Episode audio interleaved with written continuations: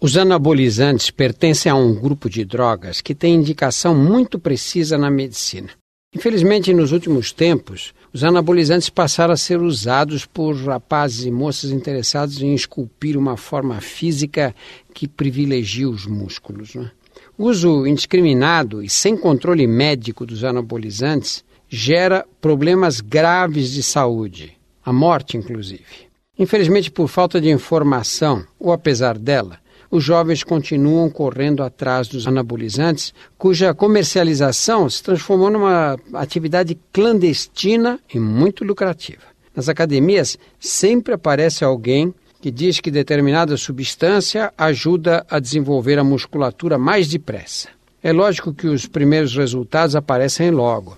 Os músculos crescem e aí o usuário fica estimulado a usar cada vez mais anabolizantes. São drogas que mexem com a estrutura hormonal e com muitas outras estruturas fisiológicas do organismo, acarretando consequências graves. Quem toma anabolizantes, além de problemas de pele, perda de cabelo, pode ter complicações cardíacas graves, porque eles agem nas fibras musculares do coração eles aumentam o nível do LDL, que é o mau colesterol, e diminuem o HDL, que é o bom colesterol. Isso pode ser causa de anginas e infartos do miocárdio, além de provocar uma diminuição na produção de espermatozoides no homem e alterar os ciclos ovulatórios das mulheres. É muito importante que quem usa anabolizante tenha ideia da possibilidade dessas complicações. O anabolizante não faz o músculo crescer, ele faz o músculo inchar.